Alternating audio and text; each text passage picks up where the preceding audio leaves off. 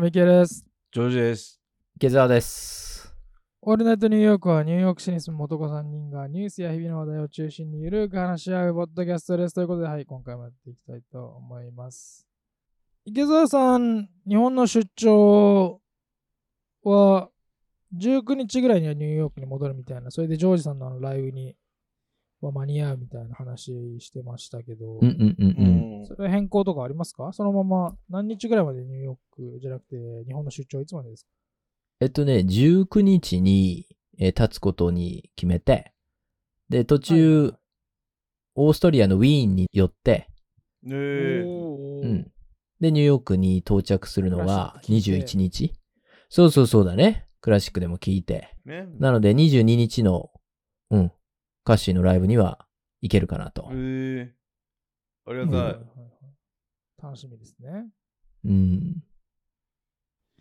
今回、池澤さん、全国各地を回られたそうですけども、なんか前回の放送では、まあ、関東だけじゃなくて関西の方までうん足を伸ばしたりとか、まあ、いろんなところに行かれたそうですけど、今回、まあ、いろいろ行った中で、まあ、特に印象に残った街など、まあ、いろんな、まあ、パワースポットをちょっと紹介してもらえたら嬉しいなと思うんですけど、どうでしたか、池澤さん、いろいろ回って。今回の出張ではね、まあ、ポートランド、ハワイって言ったよね。その後、東京で、まあ、しばらく仕事をした後に、まあ、富山、石川、大阪、京都、伊賀、で、松阪、伊勢、で、名古屋、浜松、などをね、回ってきて、数日前に東京にもまた戻ってきたんだけれども、埼玉県の日高市も行ってきたんだけど、ええいや、僕、それ聞きましたよ。うんん？僕、聞きましたよ。埼玉県の日高市に池澤さんがいらっしゃったっていう話。いあ、そうなの？誰から聞いた？や、サバイバル伊藤が、この間、あの、まあ、偶然親と電話して、あの、うん。で、あの、その話になって、うんうん。池澤さんがいらっしゃったって言ってね、うちの親父、あの、なんか膝が痛いから、もう、遠くまで行くのしんどいからみたいなこと言って、池澤さんにわざわざ。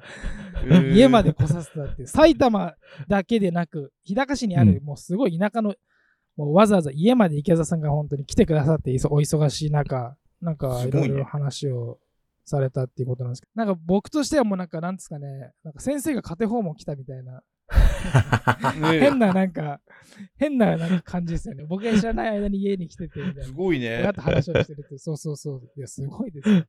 いやありがとうございます池澤さん。時間いやいやいやいや。あの、リスナーの方は何だろうと思ってると思うので、ちょっと補足すると、はい。その埼玉県のね、日高市に、サバイバル伊藤さんっていう有名なミュージシャンがいらっしゃるんですけど、で、その方からは昨年ね、お会いしてもらえますかっていうふうに、僕個人に直接ね、連絡が来ていたんだけど、まあ、どうしてもその時は予定が合わなくて、まあ、今年の滞在時はね、ぜひということで、まあ、先日会ってきましたと。で、そのサバイバル伊藤さんも素晴らしいんだけど、彼の息子さん、現在はニューヨークで活躍しているドラマーですよ。この人、この人が将来ね、日本の音楽界を変えるね、ポテンシャルがあると僕は思っていてね、個人的にすごく興味があるということで、なので、なのでね、その息子さんの方のね、ルーツを探るべく、今回は自ら日高市に行って、彼のお父さん、早くない？サバイバル伊藤さん。またお母さんにインタビューをしてきたんだよね。ということで、まあ今回は、そのインタビュー、1時間程度のインタビューの収録の模様を流した後に、3人でいろいろとインタビュー内容についてえ？話していく 回にしたいと思っておりそんなのあるんます。ですか？はい、それではお聞きください。マジっすか。えー皆さんこんにちは池澤です、えー私は現在日本に1ヶ月ほど滞在しているんですけれども本日は突然ですが埼玉県日高市にやってきておりまして、えーこちらですねオールナイトニューヨークのファンの方なら当然ご存知我々のパーソナリティの一人であるミキヤくんの出身地狭山茶で有名なんですよね僕もね仕事で狭山茶のお茶園をね訪ねたことがあるんですけどもそうですね10年くらい前かなあの、とてもね、のんびりとした美しい街です。ということで、ね、今ちょっと少し声が聞こえましたね。あの、勘のいいリスナーさんならば気づかれたかと思いますけれども、本日はスペシャルゲストを迎え、僕とその方2人で収録をしていこうと思います。では早速ですが自己紹介の方をよろしくお願いいたします。はい、えーどうもはじめまして皆様、えーミキアの父親であります。伊藤道明と言います。サバイバル伊藤と呼んでください。よろしくです。ありがとうございます。じゃあ僕もあのサバさんと今日は呼ばせていただこうと思います,、ありがとうございます。ミキヤくんのお父さんミュージシャンでいらっしゃるということでそうですね、えーこの間、えー土曜日曜は土曜日が横浜で日曜日が、えー所沢でライブがありましてですね。はい。歌を歌われる。そうですね、ギターを弾きながら歌をして、えー最近は、あのー家内も一緒にお。歌ってますけどね、あらららら、コーラスじゃなくてはい。メインボーカルをやってるメインボーカル。あ 素晴らしいじゃあご夫婦でじゃあバンドを組んでらしてそうですね、はい。かっこいいな今お隣にですねあのいらっしゃいあどうぞどうぞ自己紹介お願いいたします私はミキアの母でございます。えーありがとうございます本当ありがとうございますね、今日わざわざ。いえいえとんでもございま忙せんしいスケジュールなのにね、本当に。とても楽しみにしておりました。いえいえはい。まあ、ということでですね、今日はミキヤくんの伊藤ミキヤの半生についてですね、彼がどんな幼少期を過ごしてきたのか、またどのようにしてドラムを始めたのか、そしてどんなきっかけでアメリカに飛び出したのか、またね、ご家族はそのチャレンジをどのように見ていらっしゃるのか、などなどですね、根掘り葉掘り聞いていこうかなと思っております。ありがとうございます。はい、これからアメリカで活躍したいミュージシャンアーティストの方はもちろんですけれども海外でチャレンジしたいという思いをお持ちのお子様のサポートをしてあげたい、ね、そんな親御さんにぜひ聞いてもらいたいと思っておりますでこちらの企画当然ですけれども歌詞には許可を得た上でミキヤくんには内緒で収録しておりますので、はい。ミキヤくんはね、今初めてこの放送を聞いて、えーおりますので、じゃあ始めていきましょうか。はい。早速ですけれども、はいえー、ミキヤ君の半生というところで日高市出身ということですねこちらでミキヤ君は？そうですね、あのー現在僕らが住んでるところは日高市でも西部になるんですけどもうちょっと東の、えー日高市でも東の端っこの方で生まれたんですけど、えーミキアが生まれた時はまだ乗馬クラブの仕事をやってた時期なんですけどね、ええ。えー、大体ミキアが生まれた時お兄ちゃん上のお兄ちゃんたちと13離れてるもんで、はい。えー非常に可愛がってもらったというかう常に自分の周りに大人がいて、まあ同級生と遊ぶよりも大人と遊ぶことが多かったのもあるんだろうけども。それは彼の人格形成の大きな柱だと思いますね。なるほどうんなるほど、三人兄弟だったとそうです男ばっっかり3人でお兄ちゃんが今、一番上が42ですね。で、2番目がえー41。それでミキアが今28。それで、小学校の4年生から、ええー音楽を始めたんですよね、ミキアがえ。はいそれで、最初はオルガンとトランペットと打楽器、ドラムセットがあったもんだから、ええトランペットやられてたんですね。そうです。それでええあのー飯能市のお隣日高市のお隣の飯能市というところで、はい。えービッグバンドに入ってた女の子が最初教えてくれたんでええでその子がトランペットやっててほいでもちろん、えーオルガンもやってほいでドラムはあのーうちにドラムの機材があったもんだからそれで最初は僕が簡単に分かることだけ教えてたんだけど本人自身がドラムが一番やりやすかったみたいで。うーん。それでもう楽器を始めてす即もう4年生のうちからツアーに私が引っ張り出して。だからあのードラムソロとかやるとね、はい。小説が全然揃わないというかね。でももうフィルインどころか、なんていうか、もうどうしようもないドラムだったんだけど、その気が済むまで待ってから次の2番の歌詞を歌うという、えーそういう、それで全国を連れ回していたというね。出番が遅いと寝てしまう。そうそうそう。だからなるべく、なるべく早い時間に出させてくださいとか言ってね、いつも言ってて。演奏しながら寝てそうたと。あったね。夜の9時、10時になるともう眠くてしょうがなくてね。そうですね。小学生ですもんね。寝ながらやっそう。すごいな。で、あの竹内大輔っていうピアノの、はい。今はもうジャズマンで日本のトップミュージシャンになっちゃってるんだけどサバさんバンドってことですね。そうですそうですそうですえで彼とミキヤと僕と3人で、えーツアー一緒に回っててほいで音楽の勉強と、はい。それと学校の勉強とーはい。全部その竹内が 面倒見てくれて、うん、ライブが終わってもそのいいとか悪いとかって言ったことないんですよね。うーん。その音の良し悪しはもう本人がみんな分かってるから、はい。うるうるさいことは言わなくてあのなんていうの本人が納得できてるかどうかっていうことが一番重要でずーっとそう思ってやってきたんですけどね。じゃあ、お父さんであったりとか、周りのバンドマンの仲間の方がもう音楽を教え込むというよりは、もう現場で、ライブの中で身につけていったという。本当そうですもうまるっきりね。ん。で一度あのドラム教室通うかとかって言ったんだけど、ええ。お父さんお願いだからドラム教室なんか行かせないでくれ僕は自分で独学で音楽をやりたいんだとか言ってああ、で本人も。もねそういうふうに言ってたもんだから、ええ。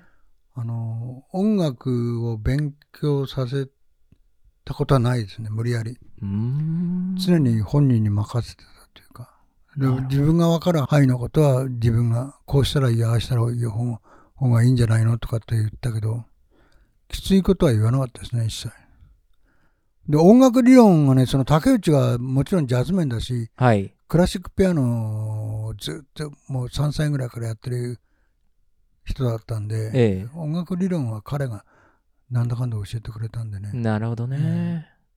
すごい勉だからそういう意味ではすごい勉強になりましたよね。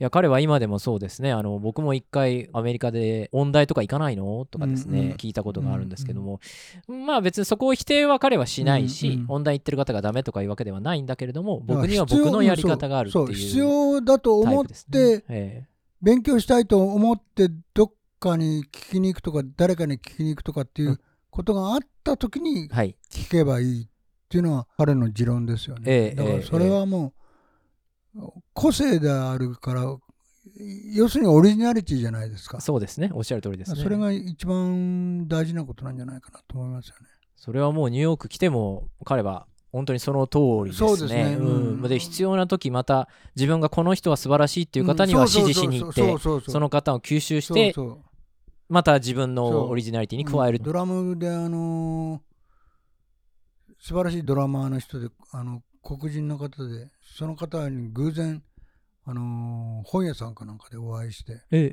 えそれで教えてもらいたいんだけどとかって声をかけて、えはいはいそれで行ったことががあるって言ってましたね、だからそういう意味ではねなんつうんだろう。自分がこうやりたいああやりたいとかって思ってることができるまでコツコツコツコツ努力するですよね。だから僕なんかから見てもあすすごいなこいつとかって思うんでね逆に勉強にななりますあんまりおだてるつもりはないけど。えだけど本当あのお父さんそんなんじゃダメだよ。そのレコーディングするんだったらちゃんとクリック使ってあのー練習しなきゃダメだよとかって言われるくらい。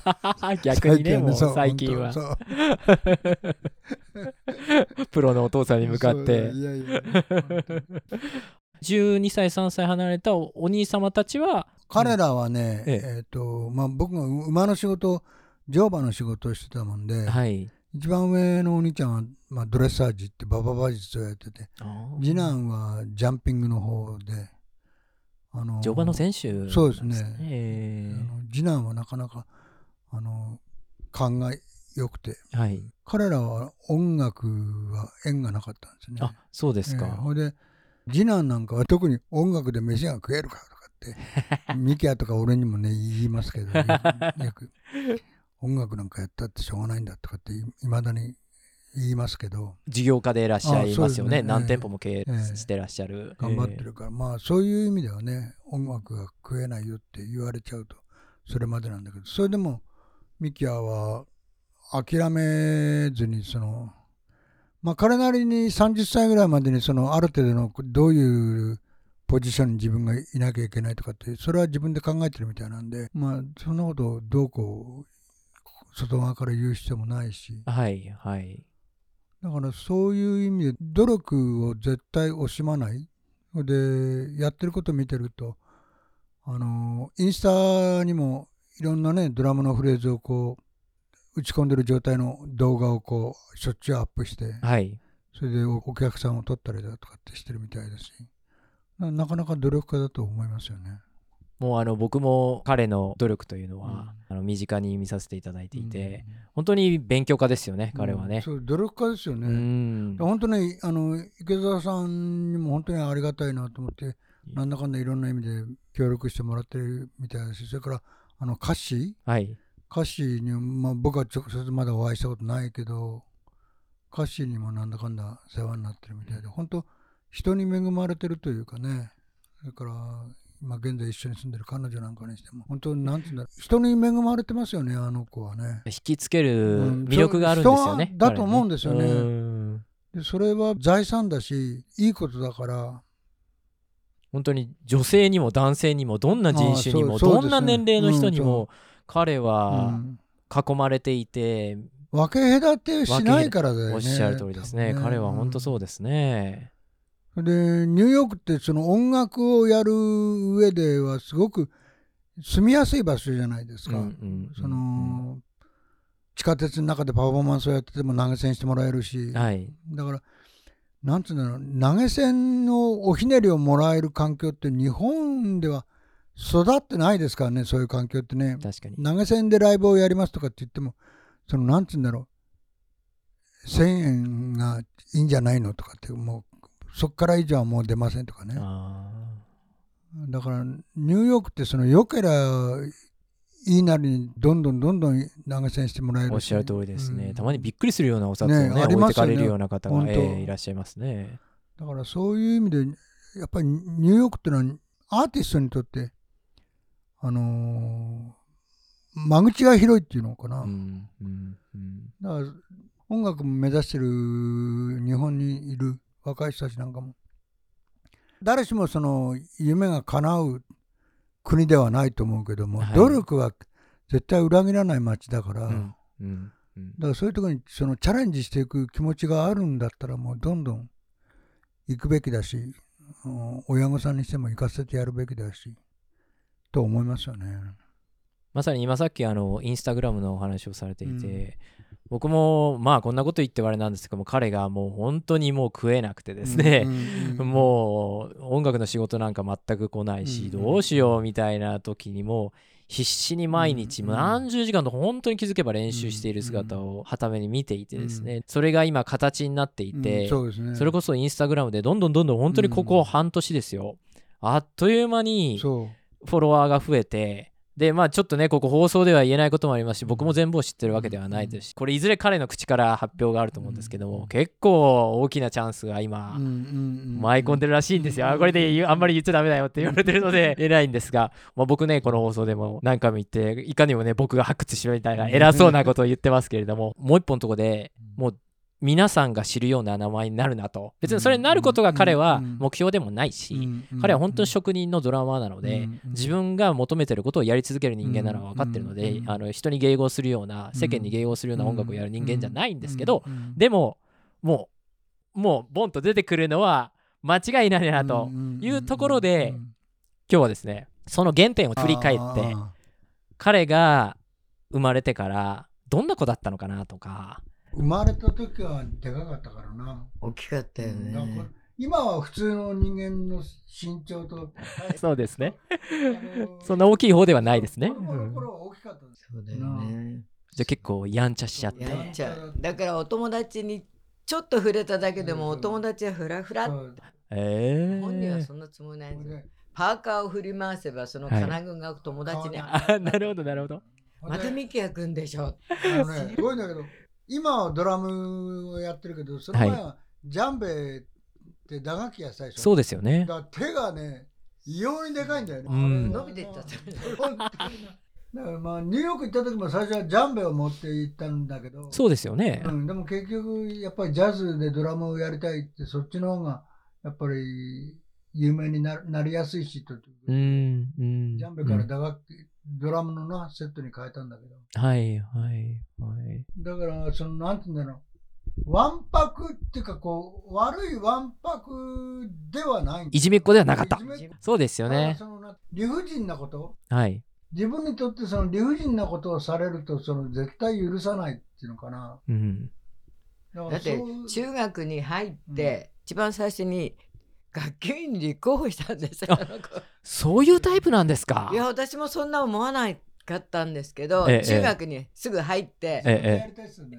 自分でやりたいって言って2年生3年生のは、はい。あの学級委員のはい。発表があっても、ええ。一人でどんどん平気でおしゃべりができたそうなんですね。ね。私もそんなね「え何あんたなったの?」って学級委員になった」って嘘でしょ?」って そういうの面白いよな、あいつな。そう手挙げたって言ってたもんね。俺高校に入った時もさ、はい軽音楽部かなんかに入ったんだよ。ほいで、うんほいであ、の学校にそう。はいはいはいあそほいうで、部長にもなって、お知らなかったそへえう。それで、なんだかんだいろんなこと企画してな。で、同学年の子たちと一緒に音楽やってることがなかったから、あの子にとって。もう常に大人の環境の中で音楽をやってきたから、はい。だからなんていうのレベルが合わないっちゃ合わないんだけどでもそれでもうんその軽音楽部を引っ張っていくっていうことだな。そそうですねだって小学校4年からプロのお父さんと一緒に全国ツアー行ってるんですからね。そうそれこそドラムセットがこう多分頭出るかどうかぐらいのところの。それはもう実力的にも同級生に比べたら群を抜いていたのかなと。でねなんていうのあの子の目がねあんまり良くないんですよ。あ眼鏡してますね。そう。で、うん。こ高校入った時に目が悪いからこう目を細めてギロって人を見るらしいね。そ すごいヤンキーだと思われたみたいでねあの子。なるほど。先輩とそうそう。目をつけられあ目をつけられたみたい。あそう。お前怖いって言って。うん。本人はそういうそういう気は全然ないんだけどね。それは言ってましたね。うん。ほんま面白い面白いやつだよね。うん。足も相当速かったと実は陸上でね。そうそうそう。体育会系でもあったと。そう。ーん。中学校。でね、うん、試合で結構あちこち行ったね。あそうなんですか。じゃあ本当に速かったんですね。そう。短距離だけどな。短距離長距離じゃなくてな。うん。じゃあバンドやりながらお父さんとと一緒に活動しながら軽音楽の部長やりながらかつ陸上もあ勉強はしない。全然。でもテストはそんなに悪くはなかったよな。悪い印象はなかったな、学校の成績な。あの、竹内が学校の勉強見てくれたから、あ違うバンドマンのね。彼のおかげで。そう。はい。竹内のおかげでそう。そう。それも面白い話ですね。ツアーに行ったら普通ね成績下がってね。ツアーに行くとねすごいツアーに行くと、そう本当先生によく言われた。そう、勉強したな。先生に言われてなんか成績上がりましたねって、うん。そしたらまた普通に授業始まっちゃうとまたはい下がっちゃう、下がっちゃうんだ。なるほど。面白いなじゃああの学校たまにお休みしてでもツアーに行かれそう、てる中学校すごはいな、小学校、中学校の時は、はい。とにかく北海道から沖縄まで行ってたからね。だからその、明日から1週間行くからなとか言って、学校休ませて連れてって、すごいな。先生も公認ですそう。あそうなんですね。はいはい。お父さんもお母さんも行くし、一緒だから。ああなるほど。で、高校に入ったらさすがに、あの、ツアーはちょっとあんまり学校休んでツアーはいけないんだけどと、それは言われたね、ね俺がそうさすがにね。ちょっとまずいんだけどとか、夏休みだけとか。はい。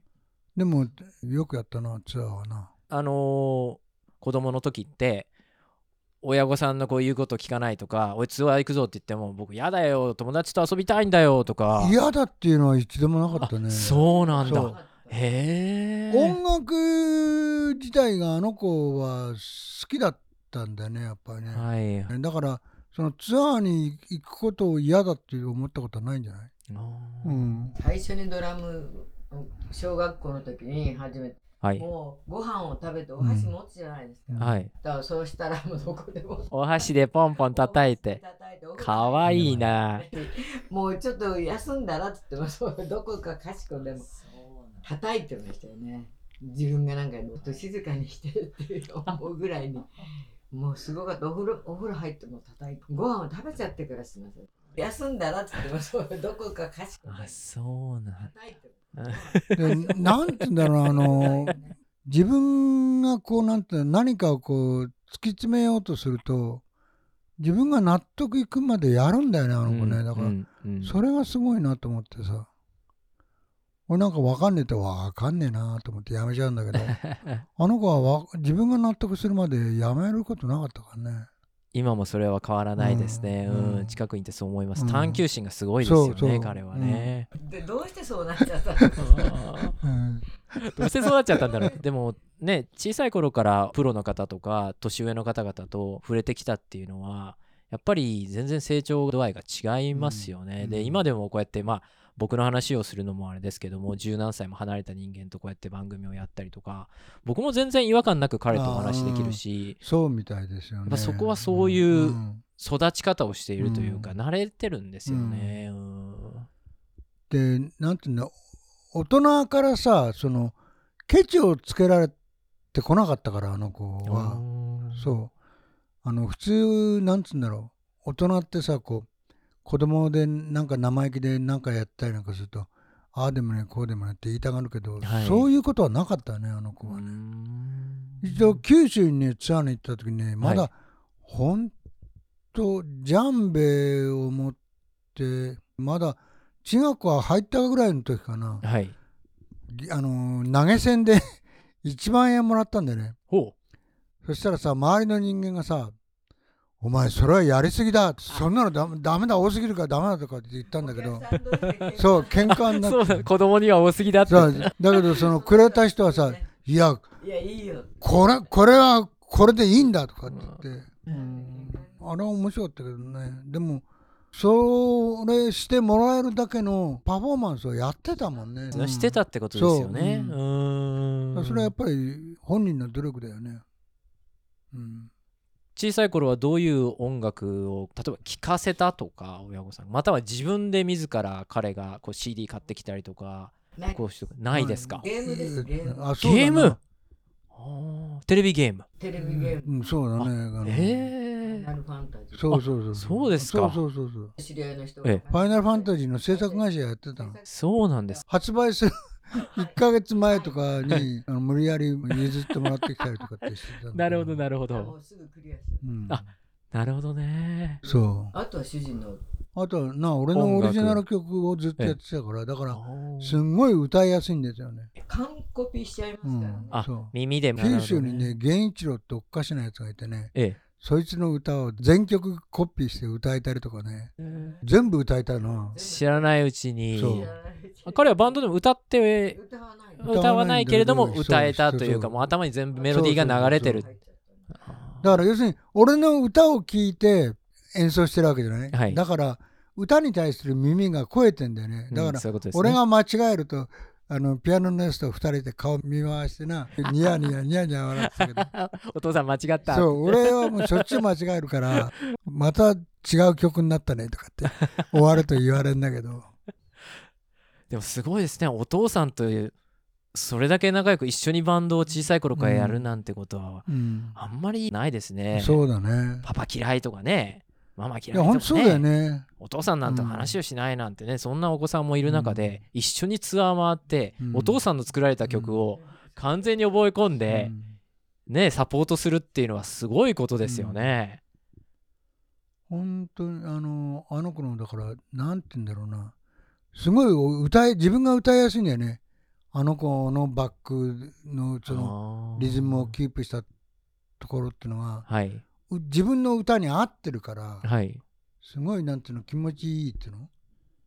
だからそれがあの子にとってはやっぱ感性になってんじゃない？だからあの他のニューヨークのミュージシャンなんかと一緒にやっててもはい、あの今はやってないけどちょっと前までディランっていうディラン・ドイルっていうそうですね。うん。彼ともツアーもあったりなんかしてるし今、はい。あのイコールっていう、はいね、彼の歌なんかとだから歌もんにそのバックを合わせるっていうのはすごいうまいよねあの子ね。うん。うん。うん。それはもう原点はうんお父様だっていう。ん。だと思うんだよね。ちなみにあの澤さんはどのようなバンドをやってらっしゃるんでしょうか？それがミキヤ君の原点だとすると。あのね、僕はもともとあのブラックミュージックだったんですよ。おおおおおブラックミュージックのカバーで、はい。あのブルースだとかリズムブルースだとかってやっててはい。でこんなことやっててもしょうがない。やっぱりオリ自分のオリジナルを作んなきゃ売れないんだなと思って、はいそれでオリジナル曲を作るようになったんだけど最初の頃はだから、なんていうんだろうそのブラックミュージックに沿ったそのカバーみたいなはい。日本語でカバーしたみたいな曲しか作れなかったうん。そのうちだんだんメロディーの綺麗な曲とか作れないのとかって人から言われるようになってはい。それで努力するようになってどんな曲をやってるんですかって人に言われるんだけどええそうですね。フォークロックですかねとかって言うんだけど、うん。フォークじゃないんですよね。うん。コピーとかカバーも僕増えてなんですよね。はい。そのなんか誰かの曲をそのカバーして歌おうとかと思って一生懸命コピーして一生懸命練習してると勝手に自分の曲ができちゃうんですようねん。だからそれも個性なんだと思うんだけど、だかはいら人のカバーができないっていうの？うんうんうんうん。でこの間音楽の仕事のオーディションがあってはい。あいみょんの流行ってるじゃない NHK のね。えカバーしようと思って一生懸命練習したんだけどえはい。ああやって必死になって人の人の曲をカバーをするっていう作業はい。もう何十年ぶりかにやりましたね。本当に。うん。だからそういうのもたまにはやった方がいいんだろうなとは思いますけどね。勉強になることもありますね。なりますね。うんじゃあ、ミキヤ君はもうお父様のオリジナルで育って、そうですね。で、なおかつ今も現在は自分のオリジナリティそうですね。がもう生まれてきてるみたいですね。もう彼はこのジャンルっていうのではなくて、うん。本当にありとあらゆるジャンルなんだけど、うん。でも自分の中でこういうものじゃないとやらないっていうのが強くお持ちだからうん。うん。うんそうね、はっ、きりね。そうなんですよね。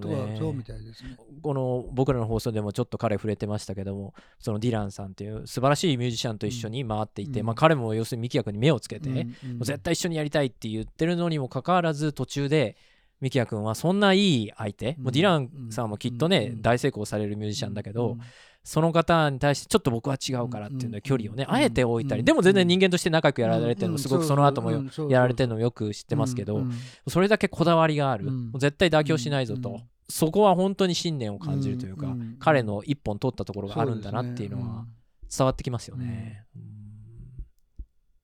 やっぱりあのーイイコールが最近一番多いみたいだけどそうですね。うんイコールの音楽ともまたやっぱり違うんですよね。ああの子がやりたいのはね、はい、うんだからそれが自分の中ではっきりしてる以上、まあ、それはそれでいいんじゃないのかなと思いますけどね、そうですよね。でそれをこうインスタグラムで発信してる時に、うんうん彼の音楽が好きな人がうん。本当に最近どー。んと増えてきて、うん。その多分彼のその信じてるものだったり、うん。その一本通ったものうをん。評価してくださる方が、うん。それこそ世界中ですよね。うん。全然日本人のコメントとかではなくて、うん。ほとんど英語であったりとかう、ん。違った言語で書かれたコメントばかりなので、うん。もう世界中の方に通用する音楽を彼は作り出してるんだろうなっていうふうに感じますよね。この間電話で話した時に俺もあのポッドキャスト配信してるじゃないですか。そうですね、やってらっしゃいます。後であの皆さん概要欄に澤さん、お父様のポッドキャストももうすごくマニアックなですね、うん。音楽のポッドキャストがありますので、こちら貼っておきます。それをね3ヶ月です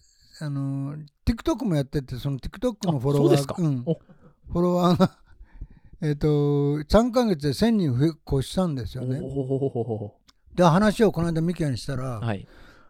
ああそそれは良かったじゃんって。俺あのインスタフォロワー1万人超えたよとか言ってえ えー、とか言って。すげえなとか言ってね。お父さん負けてますね。本当だけどそうなるよね。ああんだけコツコツやってるとね、本当そうですよね。負けてらんないよね本当に。お父さんも随分お若いという言い方は本当失礼かもしれませんが、バンドマンとして TikTok やられるっていうのはちょっとびっくりします。基本的にはだからうん。1日1曲、だかはい。ら自分の曲1日1曲その TikTok に載せるっていう努力をしようって決めたのね始めた時に、かっこいいですだねからそういう意味でそのミキヤなんかのやってることを見ると。だ全てあの子のモノマネだよね。今もうもはやお父さんが習ってるぐらいそう。ミキヤ君から。そう分かんないとねこれどうやんのとか教えてとかって でも偉いよなあいつな。大しやらないで教えてくれるそう嫌がんないで教えてくるの、いや本当にあのご家族仲がいいというか、あまりそういうご家庭も少ないんじゃないかなと思うっていうかあの子反抗期がなかったからな。あそうなんですね。そう。反抗期なかったんだよ。えそれこそバンドでツアー行ってる間にお父さんとこうそれこそちょっと喧嘩になっちゃっそれはなんかたお母さんと喧嘩とか？それはなかったね。あ上の二人はさ、はいお兄さんたちですね。うん、すごい俺のこと大嫌いで。はい。いや本当。まあそれは普通ですよね結構ね。お父さんとね喧嘩したりしますもんね。あの子は反抗期なかったね。彼は喧嘩してるとこなんか僕は見たことはないですね。少なくともニューヨークでも。なんつうんだろうその、ちょっとポワンとしてるよね。うん、落ち着いてるっていうのかな。落ち着いてます、うん。彼本当落ち着いてます、うん。ものにお動じないっつうの？動じないですね、うんあれでしょ？スリにあったでしょ？あの子。え？電車地下鉄地下鉄で。はい。居眠りしちゃった居眠りしちゃった。ニューヨークで。ニューヨークで。あ知らなかった。初めて聞いたぞ。でえあお金だけちゃんと、うん。で携帯とおはい。財布持ってうん寝て,、寝てたらしいうんうんあの時に何？セントラルパークが15分ぐらいだから大あ丈夫だろうって自分で思ってはいで寝てたの。はいはい。そしたら中だけ抜かれてあのありますねニューヨークはね。ううん。で携帯を手に持ってたんですよで大丈夫なの？したらうん。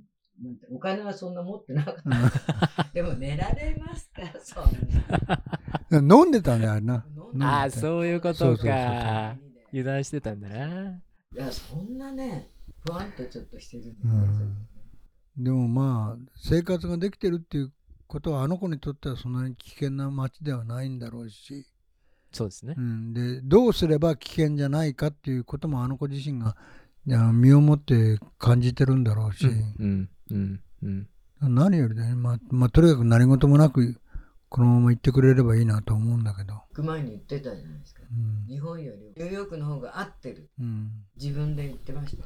うん。ああそうなんですね。次そこのお話に進んでいきたいと思うんですけど、そうやってお父さんのバンドをずっと手伝ってました。どんどんどんどんドラムが上手になってきましたで高校を卒業されたあたりですか？どのようなきっかけがあって海外に僕は今ねお母様がおっしゃってる。僕はニューヨークに行くんだっていうふうに高校だって彼は決めたんでしょうか卒業する前から前からもう、ええ。1月におそう兄ちゃんがと一緒に行きたいんだったら、とりあえずい行ってみようっつって。あもう彼が何かでニューヨークとそう行くというつもりでいたから。自分で行くつもりになってた。それはなんかテレビかなんかで見て。じゃないニュー音楽はやっぱりニューヨークだろうって。勝手に言い始めたっていう。そうそうそれ大生の夏ぐらいからかな。そうはな。なんかニューヨークうん。でとりあえず1週間行ったんだよね。はいはいそんなに言うならって言ってお兄ちゃんが連れてってくれたっていう。はいはいはいそしたらその時向こうで友達作って帰ってきたんだよな。ディランデランディランとだからそその時に知り合ったんじゃないかな確か。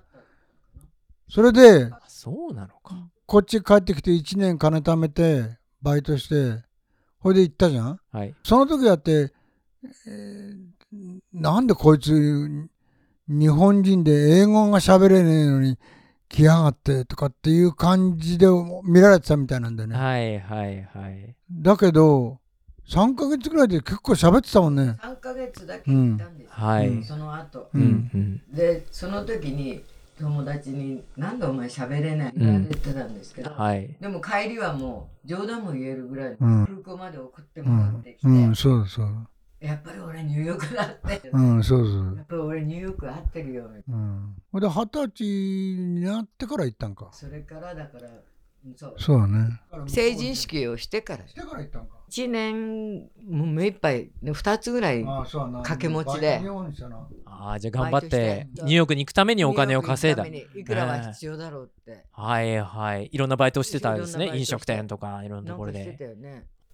パチンコ屋とラーメン屋もやってたな。まるちゃんかなんかのなあ、そうだ。スープ作りそうだよな。えええ体は鍛えられたんですよそれはいはい。あじゃあもうご両親がこれだけ100万円あげるからお前頑張ってこいとかじゃなくてもう僕は行くんだと。こっちに金金金がないんだから、持たせようがないよ。知らないよ持たせたいとは思ったんですよ。持たせたいとは思ったけども、とてもじゃないけどダメだったね。行きたいなら自分で行きなさいそういうことですね。ちょっとニューヨークなんて危ないからあんたやめときなさいとかではなくて、それはなかったね。全然ない。一切の。うん、お父さんはあの別に日本で音楽やればいいじゃないかと僕と一緒にバンドやってればいいじゃないかみたいなのではなくいやてそれはなかった。の。うん。高校生になって変わっちゃったそうそうそうそう。自分自分のやりたい音楽も、音楽がうんできて。ききてきた。なるほど。だからもうお父さんとやっててもっていう、そういう自分の中でなるほどね。出てきたよね、ええ気持ちがね。俺はニューヨークだ。やっぱりニューヨークが合ってる俺は行くって。すごかったですよ。あそうって、うん、だったら自分で行きなさいそしたら行くって。だからニューヨーク行って、ほら、あの、タップダンスやってるてっちゃんとかって知ってます？あの、地下鉄ええ。で、ミキヤがジャンベやって、てっちゃんがタップダンスを踊って、それで投げ銭してもらったりとかって、そういうのが半年ぐらいあったでしょ。もうてっちゃん日本に帰ってきてるんだけど。だから、なんつうんだろう。行ってすぐ結構なんだかんだ仕事はあったみたいな。あったってか、まタップダンスをしててデザイナーの人うんうん。人かそうそうそうそう。ショーかなんかに招待されて、ファッションショーに端っこで出なさいみたいな、ええええええでそれであのパフォーマンスしたらしいんですけど、ちゃんとメイクしたりちゃん衣装っていうかはいはい。着てやってって言われたってね。だからえ？って仕事になな行かせてやりたいと思ってはいいましたよ、最初から。寂しいというお気持ちはなく。それはなかったね。もうこの子はニューヨークに行ったらきっと。そう、ものになると思ったし。ものになるってね、うん。お父さんの目から見て、うん。お母さんの目から見て。私は分かりません あのー、なんていうの。俺にしてみれば絶対あれですよ、その、名ドラマーなんだから、はい歌いやすいんだから、いてくれるに越したことはないけど、そうですよねだけど、もうすでに俺が年取ってるんだから、俺と一緒にやってたってしょうがないんだし、うんあの子はあの子の世界があるんだから、だからもうニューヨークでも何でも行った方が、要するにチャンスがつかめるじゃないですか。だからそれはありましたよね。だから自分は自分でその音楽音楽、自分の音楽を続けりゃいいだけの話であって。はい。だから、なんていうの、たまに、あの、ピアノの竹内と、去年か、竹内一緒にやったの、サバさんバンドので。うん竹内さんですね。ピアノと一緒にやったのも、去年だけど、4、5年ぶりぐらいにやったんだ、一緒にな。で、今、今現在も、そのギターでフレディ・カトっていう若い子と一緒にやってるんだけど、はい。だけどやっぱりその、やっぱりその、なんて言うんだろう、ミキヤなんかととか竹内なんかと一緒にやってるのが全然やりやすいですよね。うん。だけど、うん。それはそれで、自分の音楽は自分の音楽であって、はい。あの子の音楽はあの子の音楽だから。そうですよね、いやまあやっぱりお父さんもミュージシャンだったからというのもあると思うんですけどああ、もうんかもしれないけどね、彼の可能性を感じたところがあって、うん。あ彼ならばニューヨークに行った方がうん。きっともっとうん、自分がやりたいことをできるっていうふううん。にきっとどこかでうん。その当時感じられたのかもしれませんね。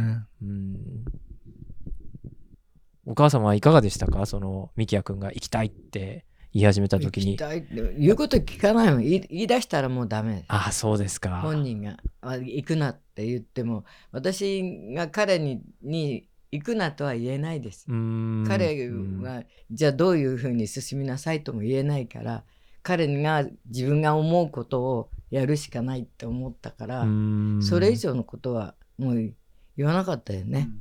でも寂しくなかったですか ?3 人男の子いて一番下ね十何歳離れたみんなに可愛がられたってね。あいつがそのいいないのになれるまでに、寂はい。しかった。すごい時間かかったよな。な。そうですよね。で彼はあの結局免許も取らないし。そうだ確かに。彼いまだに持ってない。持ってないでしょ？だから全部あの渋谷行くだどこ行くだって全部連れてってあげてたんですよ。運転して、はい道具積んで。はい。あんたも車免許取ればっていやいらないって。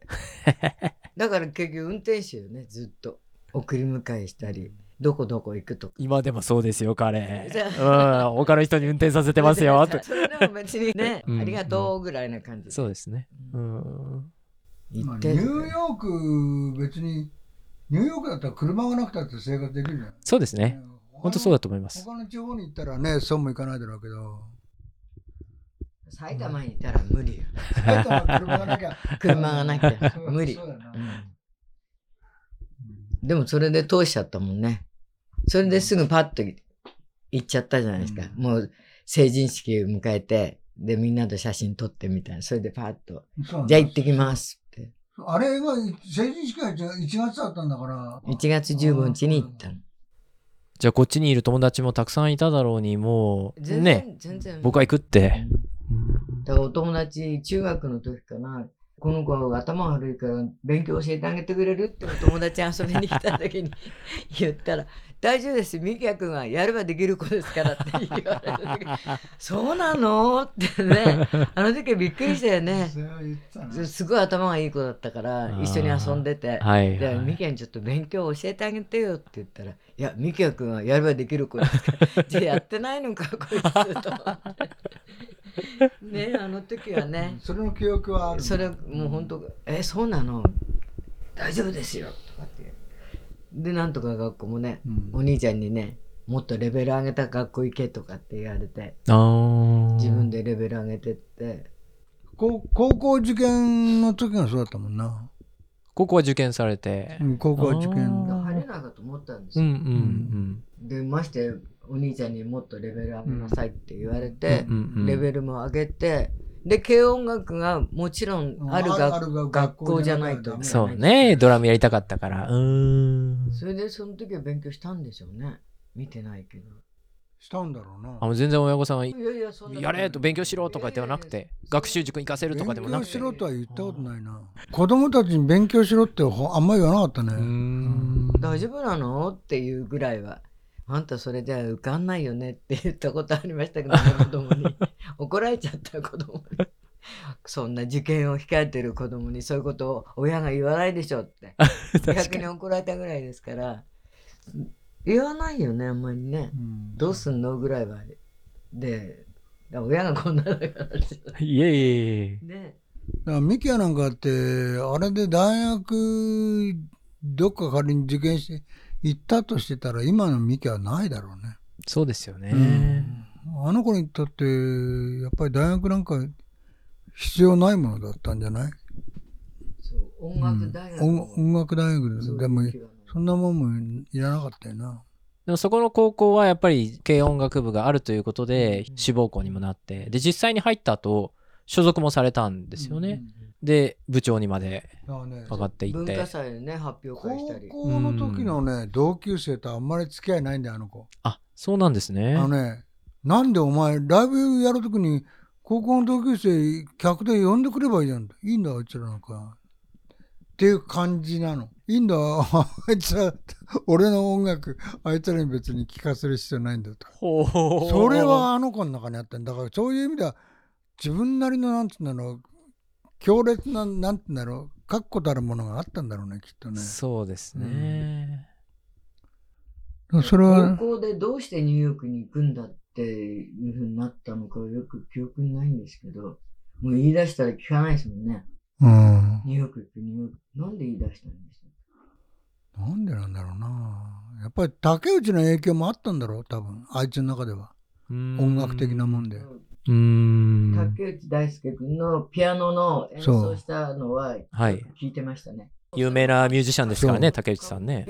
ね。竹内と一緒に2人であのーパフォーマンスをやるライブもやったし、うん、伊藤美希アトリオとかっつって同じメンバーで3人でやってるんだけど 竹内が頭になるか美希が頭になるかで、なるほど、うん。リーダーが誰になるかで違うんだけど。はい、うん。誰がリードするかってことですね音楽を。うーん。これでもやってたもんな結構な。いやそれこそ高校生ぐらいですよね彼は。その時にそう。もうプロの何時も上のお父様も含めてその人たちをリードするような音楽もすでにやっていたってことですよね。だから今があるんじゃない？あの子の中で。見ててそのあの子のライブパフォーマンスを向こうの動画を今今見てるとよく聞いてるもんね他のプレイヤーの演奏を。うんうんうんほんでベースの彼とずっと一緒にやってるからはい見てると2人でこうよく目目配せして目で会話してるもんねライブ中に。だからそれはもうなんつうんだろう要するに高校のの時からの竹内なんかとの人間関係がそそのままずっとつ今もあの子の中でつながってるもんなんだろうねきっとね。うんうんうん。あの音楽以外でも本当に彼は周りに気を使える人で、もちろん自分のね独自性ももちろん持ってるんだけども、うん。独りよがりっていうのは全くなくて、よう周りをこう巻き込んでバランスを取れる人だから、僕らの放送でもそうですけどまとめ役なんですよね、なんだかんだ言ってね、不思議よね、最後に締める。彼はもう初めから僕が司会をやりますって、うん僕が彼に言ったんじゃないんですよ。司会やってとかではなくて、僕もまあこういう役割なので歌詞は歌詞で独立ドッポのあの感じなんで誰かがまとめないとまとまらないんですけど別にそれを知ってか知らないかもう僕は司会ですって初めの冒頭部分であったりとうん。かああいうのは全部彼がうん。そうなんですよ。なので綺麗にまとめてくれてるんですよ彼は。なんかそういううん。バランスを取れるんでまあドラムってそういう役割もあるじゃないですか。うんベースドラムっていうのは。だから別に音楽と無理やりつなげる必要はないんですけども彼の性格というか、うん。そういうものがそちらにもともと向いてるんだと思いますね。まあ、そういうのもあって周りに人が集まってきたりとか、うんなんかすごいクラスの人気者みたいな感じではまた違うんですけども、うんなんだけど一人いてなぜかこう空間をこうまとめてくれるっていうタイプのうん。方なのでみんなに信頼されるんですよね。でこれはもう人種を問わず、うん。うん。もうアメリカに来ても一緒です。うんうん。いい意味で変わったことだよね。うん。はい。確かにそう。スマホにたまたま成人式の時の写真がちょうどこう見てて、うん。えそしたらあの子が座ってる、同級生バーっているじゃないですか。はい。うんそれの真ん中でこうやって一人で記念写真撮って、うん。ええ。こんなとこにいたのってびっくりして、どうしてこんな堂々と、こここの席からは女の子、はい。こっちは男の子なんだけど、そのはい真ん中の堂々とあぐらかいて、座ってて、そんな写真うんあったんだと思ってびっくりしたね。なんか知らないうちにこうスースーっといますよね。で、いいポジション取ってますよね。上手なんですよね、彼は。うん。のんびりしてるだけでもないんですよ。。えー、こんなに堂々と座ってんの？と思って。はあみんななんかこうやって、なんかちょっと成人式っていうこうかしこまった感じあるじゃないはいはい。そうじゃないですかこうやってて、じゃあ、おーみたいな感じです。ええー、と思って、あれどこ、誰にいたのかしらって思ったけど、そういうあれもあるんですね、きっとね。どこへ行っても自分がこう、そういうポジションになれる。うんはいはいはい。だから多分立候補したんでしょうね。まあそうだろうな。学級になりますってうん1年生では言わないでしょ。あー小学校上がったばっかりですよ。だからニューヨーク行っても今なんとかなってんのかなってうん。思いますけどね。別にそういうふうに育てたわけでもないですし、うん。子供の育て方ってこうしたらいいとか、ああしたらいいとか、はい。いろいろあっても、その通りになるもんでもないし、まあそうだよなマニュアル通りにうん育つわけはないし、そうですよねその。通りにたとえ育ってきても、はいどこかで挫折したり、うん。で、それで乗り越えてまた大人になるってあるんですけど、僕の場合の挫折って何かはよくわからないけど、彼女に振られた時ぐらいかな。そんなことがあったんですね。ちょっとそこはあの我々の放送ちょっとあのミキヤファンもいるのでお聞きしたいんですけれどもどうですか？女の子には高校生中学生の時は彼は人気者でしたか？それともそういうのはもう一あ切関係なかったのか？女の子、年上の子とかいたよな。先輩ですね。あそうーやっぱり上なんですね、うん彼はねそうですよね。そうそうそう。同級生もいたけど、そうだよはいな。なんか本人は、あまり言い寄られるとダメみほうほうほうほうほうほう何気なくいそうるぐらいの方がはいいいんですって。それをもう猛烈に彼女の方から来られるとダメ。はい引いちゃうんです。あなるほどねだけど自分からはアタックはしないんです。逃げなくこう行くっていう。でもうまくいってたみたい。今はどうか知りませんけど、今もでもそんななのかな？モテモテですよ彼はもうニューヨークでももうありとあらゆる人種の方々にモテるっていうドミニカの子と付き合ってたよね。で、今彼女と付き合ってるんだっていう。で、具合が悪くなって、まあね、その時にお薬あそうそうそうとか。彼女が薬を。そうそうそうそうそうそう熱下がってよかった。で、その彼女とは、え両親のところに会いに行けるまでになっえなはいはいでも、でも別れちゃったよて。でね。も、あバッグ持つのは嫌だって。うんはいはいはいレディーファーストしないタイプですよね彼はねでもモテるっていううんというかそういうお話もご両親にするんですね彼ね。そう、何でも話すよね。すごいですよねそれ。う本当仲がいいというか、ね。このお母さんに海水パンツ買ってもらったとかって。そんな話してるんですか？へ えうん。何でもとりあえず話してそうやな。隠し事隠し事はしない子だな。そうですよわかんないねですけどね、離れてるから。けど、でも聞いたことに対しては別に。そうやな。何何のあれもなく答えてはくれます。正直者ですね本当ね彼はね、うん。誠実ですもんね、だから、あの子なりに成功してんじゃないのかね、向こうで。うんうんうん。そうじゃないと、大体日本人でさ、はい。アーティスト目指していくと、はい。みんな大体挫折して帰ってくる人が多いほじゃない？とんどの人がそうですね。そうでしょ？僕もそういう仕事をしているので、うん。何百人と見てきましたけれどもはい。それが、なんつうんだろう、今のあの子にとって、その仕事があるなしに、関係なしに、あの子が面白いと思っているから、挫折しないんだと思うんだよね。床でも寝られるんだもんね。うんまあそうやな。仕組むも何もない でも部屋高いし、え、そう？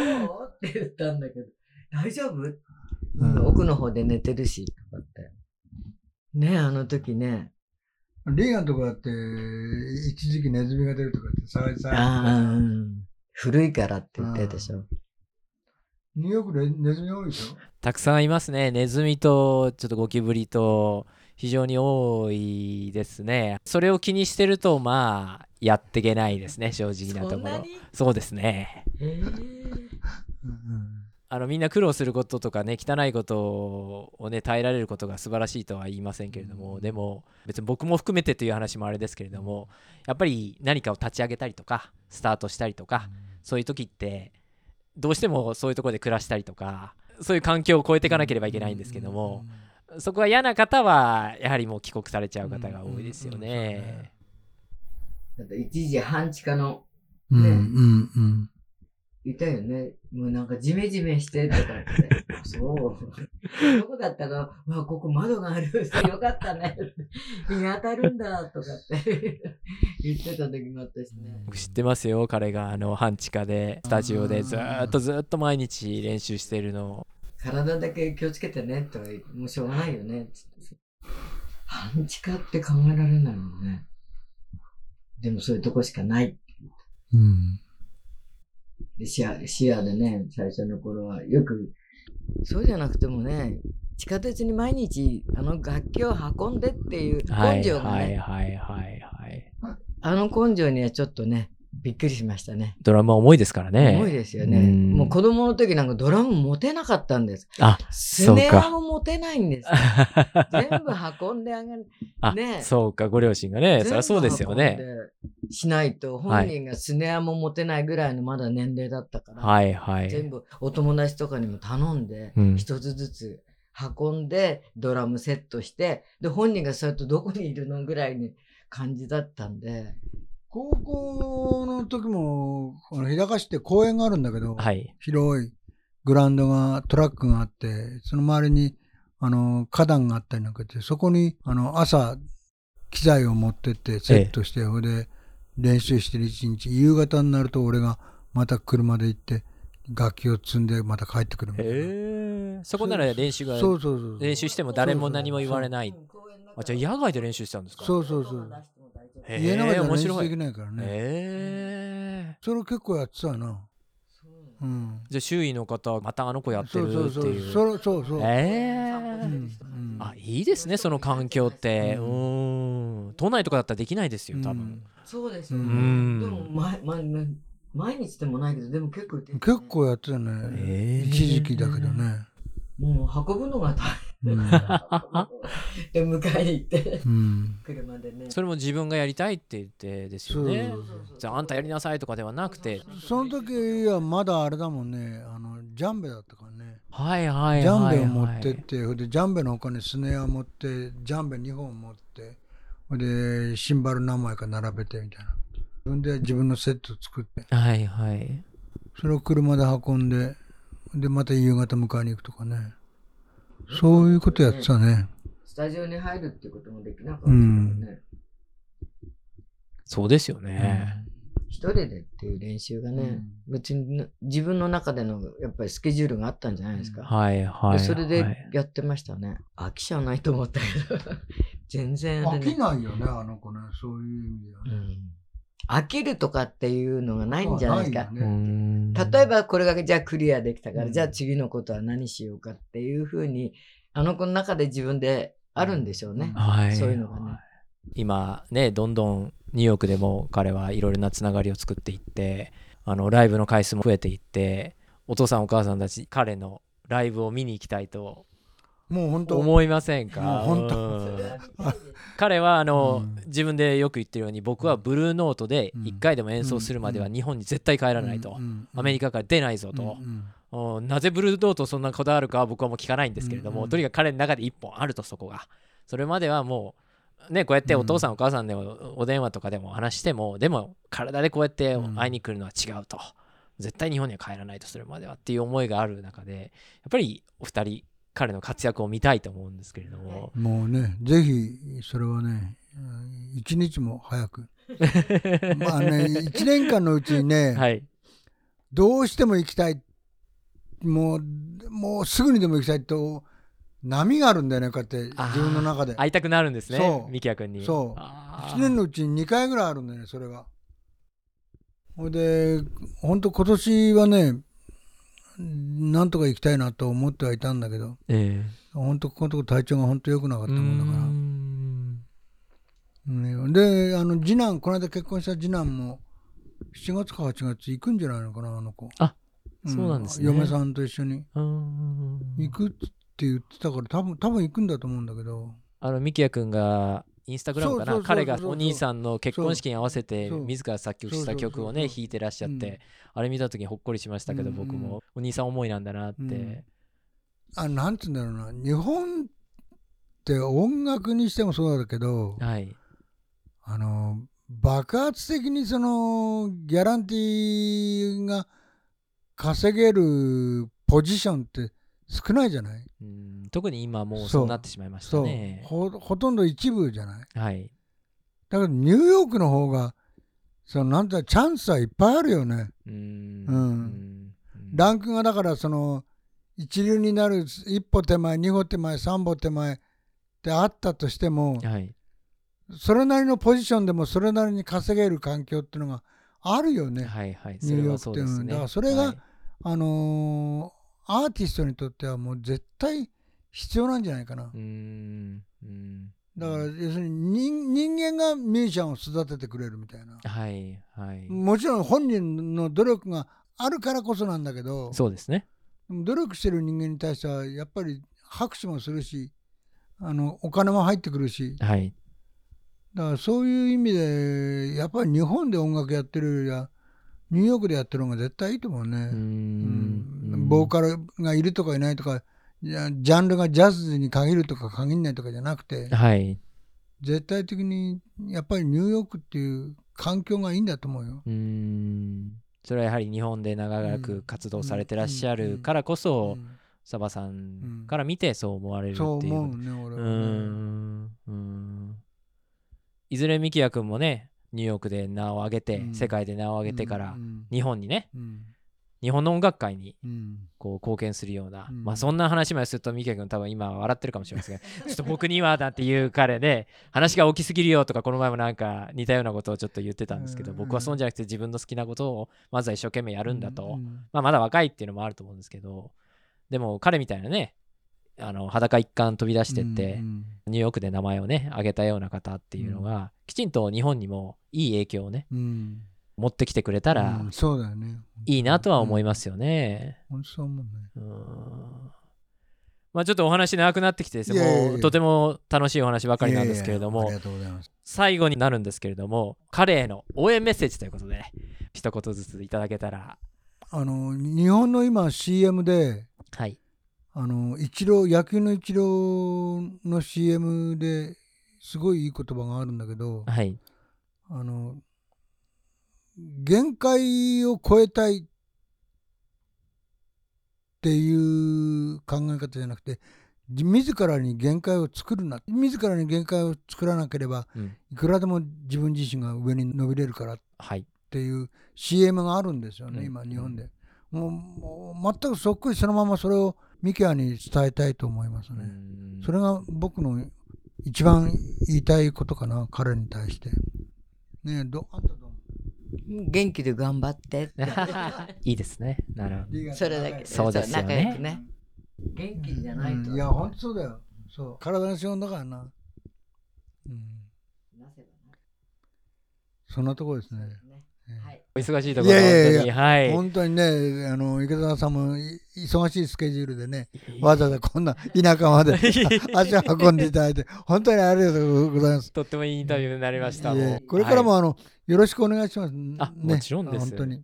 あのえー。僕とカッシーでよく話してます。もうミキヤ君にもう世界的なミュージシャンになってもらって僕らはその恩恵を預かろうと。いや僕ら二人もねそれぞれのあのフィールドで頑張ってはいるんですけれどもでもね。歌詞もベみんなで。ース弾いてるみたいで。あそうそうそうね。なんですよ、もうミキヤ君の影響だと思います、うん。あの彼もなかなか面白いセンスを持ってる人なので、まあ、遅咲きかもしれませんが、うん。30歳からスタートですけれども。変わってるよねあの子ね。変わってますね。彼も面白い人ですとっても、うん。今のミキアにとってねはい。池澤さんのそのなんつうんだろうあのアメリカ合衆50州のそのあはい。ねあれだああいうのだとかっていうのはそれから、、はいろんなことに対するそのコメントの一つ一つが、はい。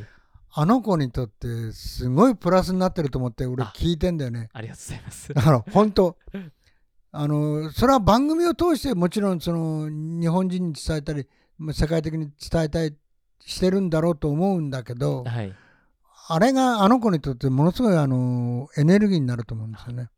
もう本当にこれからも一つ いろいろありがとうございます教えてやっていただきたいと思います。いえいえ、とんでもないですよ。僕も勉強させていただいてますので、ミキヤ君に。また3人で引き続き楽しい番組をやっていこうと思いますので、ですねで、また10年後か20年後かに再びあのいや2人にインタビューさせていただこうと思いますので、はい。ありがとうございます。じゃあ本日は、はい。ありがとうございました。ありがとうございましたありがとうございまはい、ということで、はい。まあ、いや、ありがとうございます。まさか、あの、この収録をあのしてもらってたっていうのは僕も本当に知らなかったので、まさかの、知らなかったでしょ。お全然知らなかったです。本当になんか、ん家庭訪問に先生が家に来た時に、あの僕が横で座って話聞いてるみたいな、あの気持ちで聞いてました。うん。はいこ感想というかコメントというか、まあ、まあ僕いくつかあるんですけど、うんうんうんうん。あの、まあ、とにかくあの質問の回答がもうなんかめっちゃ話がそれてなんかなんかすごい枝分かれしてたなっていうのがあの僕すごい聞いてて思ったんですけど多分リスナーもこれ話がどっちに進んでいってるんだろうっていうのが分からなくなるような、えーまあ、うちのね父の自由な回答をちょっと聞いてもらったいいじゃない。うん。好きだよ。おはい。まあまあうちの両親はあんな感じです。でまああの、うん。2個ぐらいまあ僕がちょっとあのそれに付け加えたかったなっていうのがおおおなんか僕、冒頭でめ冒頭でめっちゃあのすごい僕は努力をするみたいな努力をする子供だったみたいな感じであのすごい言われてたんですけどうん。うんうん。もう僕はもう全然努力家でも何でもなくって自分では思うんですけどあのーうん。本当に自由に、まあ、ある意味ほったらかしじゃないですけど上の長男がもうすごい年離れてたのでなんか三男はもう、なんていうんですか親もなんか勝手が分かってるからすごい自由に僕はさせてもらえてあの、うん。別に何かこれやっちゃダメとか言われることもあんまなく、うん。なのであのそういった意味でまあそういう好きなことをやらせてもらえる環境があった中で、まあ、自分が本当に興味があるものだけをやってたので例えばビデオゲームとか僕めちゃめちゃ好きでやってたんですけど話で出てましたけど。うん。だからゲームとかもハマったらもうずーっとそのゲームをやり続けるみたいな感じと同じでなんかその音楽とかも小さい時はもうずっとつずっとなんかその常に音楽に熱中してたというよりかはそのその時その時に、あのー自分が好きでやりたくなって取り組んだことに対してはすごいあのやってたんですけど、うん基本的にはあんまり練習とかこう毎日ちゃんとやるとかそういうタイプの人間ではなかったですね、全然。えー小さい、本当に小さい時は。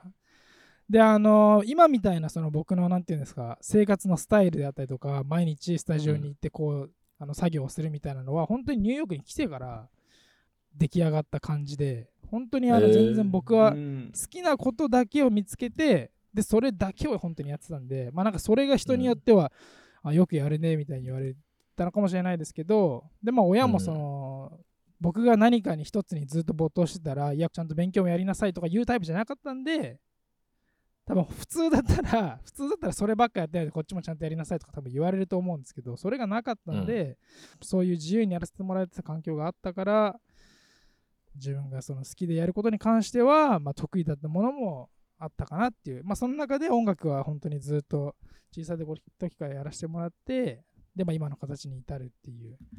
あのニューヨークに来るきっかけが、なんか不明だったみたいな感じで、あの放送ではあったんですけど、そうだねあまりにも将来具体的にどうこうして、プロのミュージシャンになろうみたいなのが、全然僕はその計画とか指針みたいなものが一切なくて、まあ、うんずっと小さい時からやり続けてたからできるだろうっていう風な、うん。なんかちょっと結構ぼんやりした感じでいたんですね。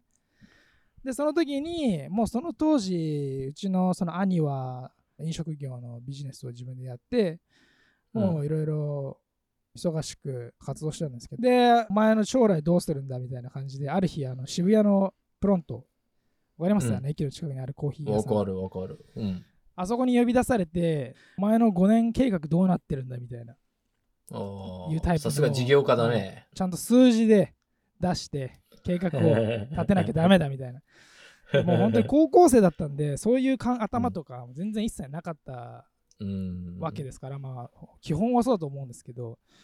で、うんまあ、その時に、あの兄から提案されたのは、まあ、僕がそのプロのミュージシャンでやっていきたいって言った時に、兄がうん。埼玉の田舎にいてもなれないよみたいなこと言われて、もっと考え方を大きなビジョンを持って、例えばニューヨークに行ったりとかして、で、ニューヨークでこう何かをやって、それを逆輸入するような感じで、パッケージとして計画を立てた方が、俺的には納得できるみたいなこと言われて、その時、まあ、高校2年生の時に、あニューヨークか、そういうなんか、オプション考えたことなかったなと思って、そこからニューヨークを意識し始めた感じうです。ーん。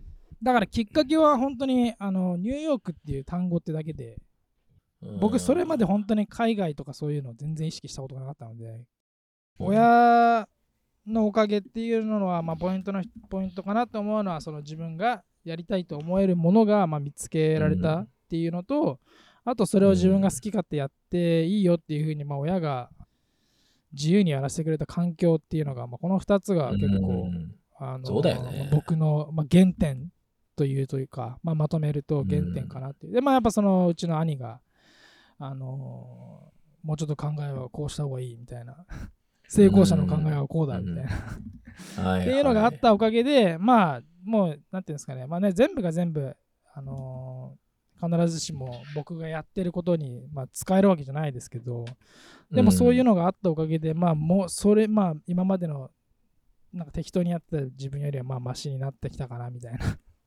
ていうところがまあ今の自分を形成してるかなみたいな方は自分では思いますけど、はい、なんかすごい変な感じでした。あの、池澤さんのそのインタビューというか対談みたいなのを聞いて、なんかやっぱ僕の両親はもう僕が日本にいた時で止まってるんですよ。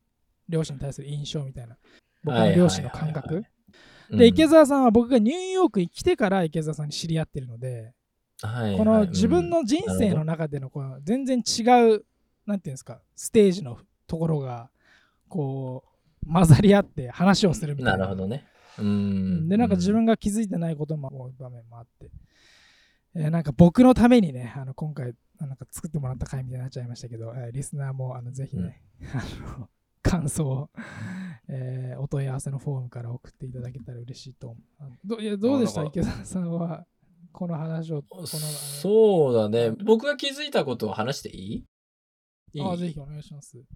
小学校、中学校の先生がさ、はいはいはい、ツアーを許したっていうところがね、僕これすごいなと、個人的に思ってて。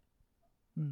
お父さんの話でもお母さんの話でもお兄さんの話でもない。でいや3人とも素晴らしいんだけど、もうそこは置いておいてそうではなくてはいはい。学校の先生がさその1週間も休んでさツアーに行くっていうのを許すって日本の教育でありえるの？と思って思その時の先生ってすごい人だなって僕は思って。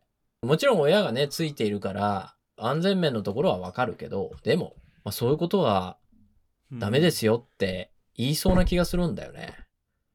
でも、あ、それはこの子にとってプラスになるっていうふうに考えてたのかどうかわかんないけど、この先生にぜひちょっとお話を聞いてみたいけど、このおかげで、やっぱりミキヤ君の才能は開花したと思うので、このお父さんとのツアーによって、やっぱ小学校、中学校の時からさ、プロと混ざって、日本全国回って演奏するなんて、普通はできないよ。そうですね。僕はその先生のね、はいはい。行為を見て思ったのが、現在のさ、学校教育ってのは、基本的には、同じ年代の人たちが同じスピードで上がっていくっていう風になってるじゃない？はいはい。自分が中学1年生だったら、周りにいる人はみんな中学1年生だよ。基本的にはね。たまに部活とかで中学2年生、3年生という先輩とかと会う時はあっても、まあ基本的には2歳とか3歳差ぐらいじゃない？だそこら辺の差って大きいようでそんなに大きくないんだよね。でも、そのぐらいの年、小学校とか中学校の時にもうすでに大人と接しているってことはすごいことで。もうなんで社会はそういう風になってないのかなっていうのは思う時があって。これ部活動とかになるとみんな同じような年の人たちになるけれども、一歩外出て学校以外の活動になれば、まあ、ある意味60代の人とか50代の人とか40代の人と小学生が一緒の活動をしたりするわけじゃない？はい、そういう方が本当に社会勉強になるんじゃないかなと思って、別に僕はあの、部活動を批判してるわけじゃないし、僕も部活動で育った人間だから、そこの良さもわかるんだけど、でも、小さい時、学校の外に出るってことも、やっぱ社会勉強としては必要なんじゃないかなってことを、まあ、全然ちょっと今回のミキヤ君の音楽話からは離れるけど、でも、そういうふうに思って、うん。なので、この先生がね、小学校、中学校の先生がツアーを許したっていうのは、僕はすごい決断だなと。そう思わなかったかな、誰も。僕はそういうふうに感じたんだよね。小学校の、えー、と当時4年生とかかなあの担任の先生栗原先生っていう人がいて。おおでその人はあの僕が、まあ、音楽始めてほんと3年23年ぐらいですけど僕のライブを見に来てくれたりとか。ええあのーそうすごいであのなんかキーホルダーをプレゼントしてくれて僕のライブを見に来た時にほうほでそのキーホルダーがそのなんか地球儀のキーホルダーみたいな感じでう。うん。こう大きく夢を持ってあの頑張りなさいみたいな感じで応援して栗原先生。ちょっと出てもらおう。栗原先生。あとはあのうん中学、う中学の時はまあその三原先生っていう人がが担任の先生でで清川先生っていうのがまあ陸上部の先生だったんですけど、この二人がやっぱりそのライブを見に来てくれたりとか、あのしてへえ。すごい応援多分してそんなことしてくれないよよね。今の先生ってきっと。今、名前が出た3人の先生はちょっと探し出して、で、みんな収録に呼ぼ 全員う。全員。なんでそういう決断されたんですかって。ね。学校で校長先生に怒られなかったんですかって。ね。確かに確かに、教育委員会何も言わなかっったんですかって。うん。た今となってはそうですね今だからそういうふうに考えそうですね確かになんか勝手に休む分には別に何も問題ないっていうふうに勝手に思っててでもそんなわけないですもんね。だってそんなわけないよ。うん。そう。いけないですもんね。しかもだって1日2日の話じゃないじゃん。1週間とかツアー行ってるわけでしょ？2週間、まあ基本的には2週間でしたね。2週間。あ、2週間か。うん。それは相当、1週間。ね。お父さんダメですよって言ってね、国語の授業何回こうサボるんですかとかさ、その間に算数遅れちゃいますよ、ミキヤ君とか、絶対言うよね、先生って。まあ完全に遅れてましたね、しかも。まあまあ、そうだろうね。そうだろうね。遅れるよね。うん 全然、全然やっぱりわけわかんなくなって、うんまあ、とりあえずなんとなくでこうテストはあの乗り越えてましたけど、うんでもオリンピックの選手とかなら、まあ、わからなくはないじゃない。すでにね、うん将来が決まってそうてみたいな。そう。で、海外ツアーとかで、ね、フィギュアスケートの選手とかでもう10代からね、あの、海外に出るみたいな方は、まあそういう特例措置はあると思うけど、うん。でも、まあ、こんなこと言ってはあれだけど、その、まあ、一バンドなわけじゃん。プロとはいえさ、すごいメジャーでうんテレビにすごい出てるとか、そういうことじゃないから、どうしてもそういう評価になってしまうじゃない。そういうバンドに対してご理解があったっていうのは、本当にすごいことだなと。ごめんね、何回も同じ繰り返しになったけど、僕はそう思ったよ。うんうん、自分はどう思ってるか分かんないけど、この機会がなかったら、今のミキヤ君はないと思うんだよね。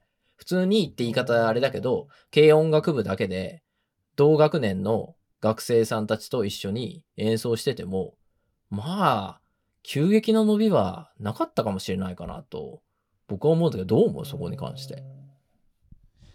子供の時本当その小学生からまあ中学生のまあ受験始めるちょっと前ぐらいまでにかけてのこう34年間ぐらいですかねうん。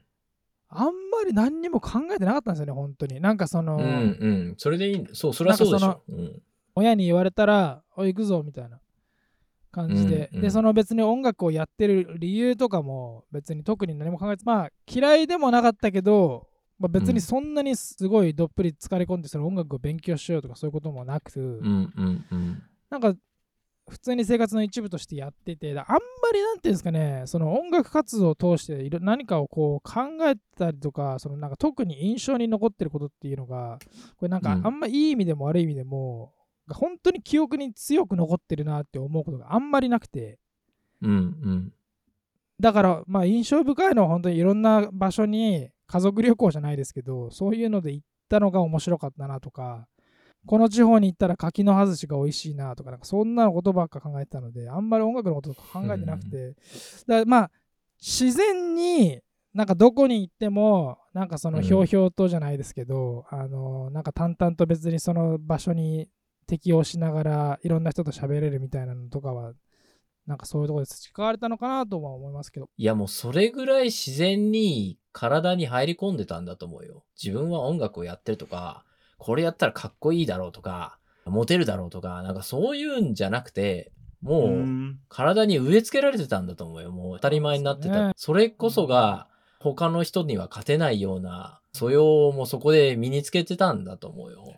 うん、意識してなかったっていうのが全てだと思意識してなかったですね。でなんかやう。っぱり、うんその本当に好きなことだけを僕はずっとやらせてもらってたので例えば音楽に関してうんもなんかその自分の好きなことやってること得意なことだけをずっとやっててそれで高校生ぐらいまで全然なんていうんですかみんなどこに行ってもうわなんかすごいねみたいなでまあ年齢もやっぱ高校生ぐらいだと言われるですけどやっぱニューヨークに来てからはまあ当たり前ですけど、一気にそんなものはなんていうんですか何の足しにもならないみたいな。うん。なんか自分の中では、最近になってようやくああ今振り返ると子供の時にこうやってこういうものが好きだったなって思ったものがなんかその自分の原点になるようなものが、まあ、今になってまたそこをこう振り返ってみたりとか立ち戻ってみると自分のオリジナリティに使えるのかなとかふうには思ったりとかしますけどそういった意味ではその子供の頃の経験が今になって、まあ、帰ってきてるかなっていう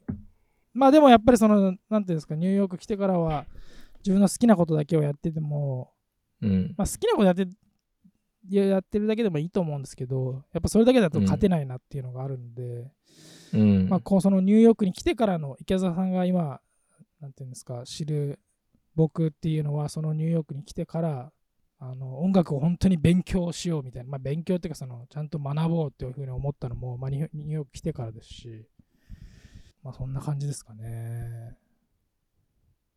はい。うん。で、あともう一つごめん、質問ごめんね。ミケ、あの、歌詞ちょっと先に質問させてもらって。どうぞ。うん。あのさ、ディランさんとのはいはい出会いっていうのは、これは本当に、あの、あ高校生の時に生まれて初めてお兄ちゃんと一緒に旅行でニューヨークに行った時に会ったっていうのでいいの？どうやってディランさんと出会って、で、まだ英語を話せない時期だったはずなんだよ、その時って。なのに、どうやって仲良くなったのっていう。であと、その旅行中にドラムとかを演奏して、このディランさんから、おこいつすげえぞ。こいつ英語喋れないけど、このミキヤってやつすげえなと思わせたのかとか、なんかそこら辺のストーリーがあったら教えてほしいんだけど。あのですね、それもちょっと事実と異なるあのストーリーでして。あの、まあ、ディランと僕との出会いはですね、あの、うん。まあ、4年ぐらい前になるんですけど、もうニューヨークで僕がまあまあ活動はまあそこそこやってる感じの時に、うん。あのルークっていうベーシストの僕があの、父親がイコールイコールっていうのがイコールアザーズっていう、まあ、バンドがありまして、まあ、それのバンドの、まあ、リーダーの一人であるルークっていうベースプレイヤーがいるんですけど、うんまあ、彼と,、えっと出会ったのが、まあ、45年前ぐらいででその時にちょくちょく一緒にセッションしたりとか、まあ、ちょっとなんていうんですか、まあ、会って話したりとかいろいろあのハングアウトし始めた頃に、うん。あのディランはもともとそのまあアップステートニューヨーク市内じゃなくて、まあ、北にちょっと行ったもうちょっとなんていうんですか自然が豊かな方に住んでたのがまあその、し市内で演奏するときにドラマーを探してるからって言ってでルークが僕のことをディランに紹介してくれたのがきっかけであの僕はディランに出会ってで、まあディランはその、まあ、僕が一番最初に演奏したのがその Rockwood Music Hall なんですけど、うん。ジョイさんが来週演奏するところ、あのはいはい。ステージなんですけど、あの本当にリハーサルとかもできない状態だったのであの曲をとりあえず渡されて、覚えてぶっつけ本番みたいな、うんで僕もまあ一応できるだけ曲を覚えてそしたらディランがいやここまでちゃんと曲を覚えてくれたらドラマーはほとんどいないよって言ってくれてでそこから、あのもっとこれからまた仕事しようって言ってあのディランとは仲が深まっていってっていう感じですね。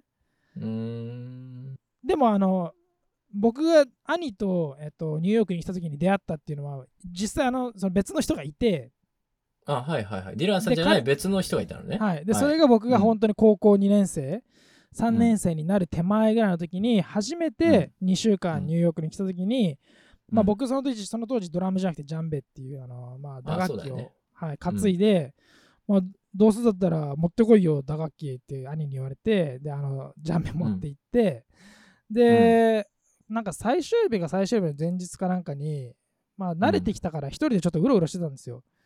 で、うんうん。ユニオンスクエアの、あのー公園のところをこうポロポロ歩いてて、ジャンベを担いだ状態で。で、そしたら、うん。あのそこで、黒人2人の兄弟があのアコースティックベースとアコギを弾いて、なんかちょっと演奏してて、うん。で、なんか、僕、本当に喋れなかったんですけど、何を思ったのか分かんないですけど、とりあえず、ジャンベ持ってたらなんかできそうだなと思って、それで、なんかそこでセッションみたいなのに、こう、混ざるというか。でそこのまあ兄弟の2人のその次男のデインっていうのがいるんですけど彼がその時 Facebook で、あのやり取りしようみたいな。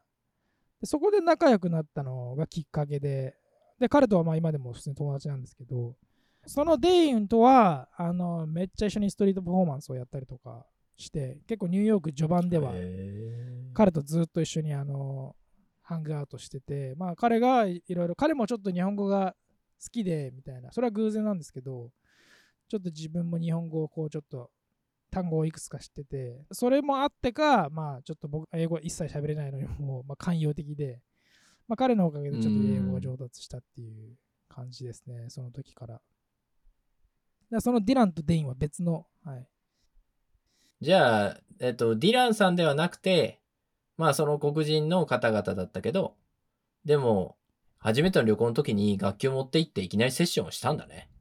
そうです。その時に別のうん。なんか白人のアコギ弾いて歌ってるおっさんがいて、うん。その人が、お前いいなっつって、俺今夜ライブあるから来いよっつって、で、その時に演奏したのがニューヨークで初めて演奏した日ですね。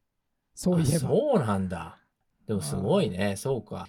いやね、僕も、この放送でも前言ったと思うし、あと、まあ今日別件でね、雑誌の取材があって、その時に同じような話をしたんだけど、でも、はいはい。うんあの、旅行でも何でもいいからね、海外に行ったら、何か自分の持ってるものを出した方がいいよってことを言ってるんだよ、いつも。こここでも多分そういう話をしたと思う。これどっかの放送で。そうですね。ちょくちょく出てますね。自由の女神を見に行くとかさ、えー博物館にモーマに行くとか、素晴らしい絵画を見るとかいいけれども、せっかく現地に行ったら自分の持ってる何でもいいから。そう、ミキャの場合はもうすでにプロレベルのスキルを持っていたけど、その当時多分ね、高校生でも。でもそうじゃないのでもいい。趣味でも何でもいいから、自分が持ってるものを旅行先で見せることで、現地での反応をもらうことで、旅行先にいる人たちと自分のつながりをより明確にすることができる。はいはい。それによってもっと海外に自分は出てみたいとか、また日本以外では自分はこういうふうに評価されるんだっていうようなことを感じることができるっていうのは、自分の視野がダーッと広がるので、ぜひやるべきだってことを僕はよく言ってんだけど、なんかそれだなってすごく感じて。だから楽器持ってけよって言ったお兄さん、僕が同じ立場だったら言ってたもん。絶対持ってって、とにかくどこでもいいから一人でもいいから叩いてみろって。うん。で、一言でも二言でも現地の人からフィードバックをもらえたら、きっとそれが人生の何かになるからって、うんきっと言ったと思うんだよね。もうお兄さんにもちょっとお会いしてみたい、いつか？ニューヨークであの、うんぜひ、じゃあ池澤さんに。あ あ、そうね。いや、僕なんかよりもっともっとね、すごい事業家の方なのは、あの、存じ上げてますけど、でも、うん。お会いできたらというふうに思ったよね。はいうん。そう思うとあの僕が意識してなかったいろんな体験みたいなものがいろいうん。ろ自分のものにつながっているのかなっていうのは思いますね。そういうふうに改めていやー、そうでしょう。う言ってん、もらうと。はい歌詞どいや、すごいっすよ。ミキヤ君の生い立ちでこんなに話せんの。う 誰の生い立ちででも話せると思いますけど。そうだな。うん。すごいっすね。誰でもあるんだよ、そういうストーリーが。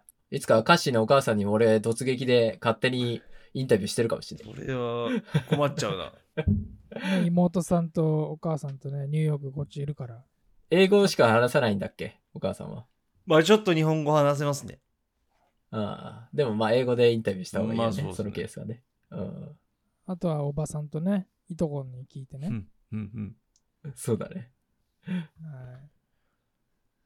あ、でもまあね、この収録の後も、ミキヤお父さんお母さんとは、もう4、5時間ぐらいだったかな？話し込んで。それで全部録音したかったくらいなんだけど、まあ、とにかくね、ご両親の愛情がすごい。もうミキヤは、ミキヤはってね、もう二人の話を聞くたびにね、その愛情の深さに、この僕がだよ、心打たれてね、もう何度もうるうるしてたからね。4、5時間って相当拘束されてたんですね、池澤さん。いやいやいやいや、その僕も痛くていたんだから。で、収録でも言ってたけど、ニューヨークにいるミキヤに会いたくて仕方がないって何度もお父さん言ってたよ。そうですうんね。もう一年に何度かそういうどうしても会いたくなる衝動に駆られて、つい HIS のホームページを何度も開けてしまうって言ってて、うんでも体調が万全でないから逆に迷惑をかけてしまうんじゃないかって思ってやめるんだって言ってて。で、そこまで、ああ、いい話だなーって、うるうるってしたところで、池澤さんもお子さんを持ちなさいって言われて。それはもう余計なお世話ですよ。いやいやいやいや、そんなことは思う思わなかったけど、でも。いやいやいや、やりたくてもできないことはあるんだって。でも本当に子供は素晴らしいよっておっしゃってて。うん。いや、本当そうだなと、改めて感じました。ははいありがとうございます。改めて貴重なお時間とインタビューをわざわざ。い。いやいや、あの、最後にミキヤ君からちょっと逆にお父さんお母さんに何か伝えたいことがあったら、ぜひ。伝えたいことですか？は うちの親父のあのメッセージも結局一郎のメッセージだったっていう。い。いいじゃん、別に。リスナー思ってますよ、多分あれ。リスナーリスナーも一郎じゃん。一番のはやっぱりでも僕もやっぱりそのもう本当に8年ぐらい会ってないので、最近僕も池澤さんちょくちょく日本に帰られる機会があるから、もしかしたら違うかもしれないですけど、ジョージさんとかはね、僕、8年ぐらい日本に帰ってないと、最初の3年、5年目ぐらいまでは、うん。なんか日本から離れてても、なんか、あんまり、なんか大丈夫じゃないですけど、うん。あのそんなに気にならないかったんですけど、僕は。う。うんん。ただ8年ぐらい離れた最近、ニューヨークに来て、その英語で喋ってる状態で、こう作り上げられた自分の人格みたいなものが、うん。こう日本にいた時の自分と、なんかものすごい離れてるような気がして、ああ、それはわかるよ。うん。ちょっと、うん。あのうん。あの日本にいた時からは多分21で来てるんでここでうん。何ていうんですか、20代がニューヨークで作られるとしかも英語でずほとんどほぼ95%ぐらい、うん。でこの文化にこう適応していくっていうところでなんかふと最近思うのはあれ自分ってこんな人間だったかなみたいな。なんか自分どんな人間だったっけなみたいな、っていうふうにこうちょっとふと思う時があって、やっぱりそういう時にやっぱり親とかその自分があの生まれ育った環境のこととかふと思い返したみたりとかしてどこがどこと自分がこうつながっててどういうところを大事にした方がいいのかなみたいなのを、まあ、改めて自分を見つめ直すじゃないんですけど、まあ、そういうのをこうちょっと思う時とかがあってなのでやっぱり改めてその親にはまたもあの会いたいなと思うのでなんとかあの近いうちに、まあ、僕が日本に帰るより多分こっちニューヨークに招待した方が早いのでそっちをちょっと頑張って、あの両親を招待して、あの改めてそこでこうチェックポイントじゃないですけど、うんえっと、風にしたいなというふうには思ってます。はい。だから、あの、いつも言ってるんですけど、あの、LINE とかで、うんもう健康でさえいてくれれば。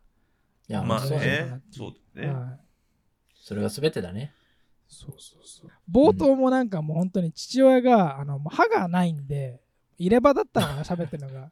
もう滑舌が悪くなったなって最近思って。へえなんかそういうのも。かないや、これはもうちゃんとされてたよ8年ぐらいやっぱ経つと、やっぱりもう僕の耳からするともうなんかまあまあそういうふうに 感じるまあうそうだよな。はいだからまだ滑舌がいい、ある程度言葉が聞き取れるうちにまた再開したいなっていうのが、はい、僕からのメッセージです。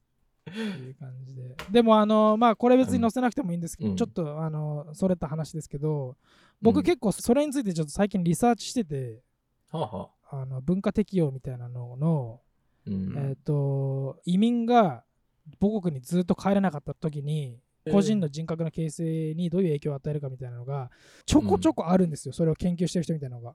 へえ。そのうちもうちょっと調べたら、オールナイトニューヨークとかでも取り上げたら、多分それはほとんど誰も取り上げてないと思うんで、ちょっと面白いなっていう。面白そうだね。結構そういうのはないですか、2人は。池澤さんも結構ずっと前に、池澤さんも十何年間こっちに住んでて、うん。なんかアメリカ人との感覚が合うわけでもなければ、日本に帰った時にあんまり日本人の感覚とも完全に合うわけじゃないから、なんか自分みたいな境遇の人があんまりいないから、共通点を持てる人が少ないみたいな。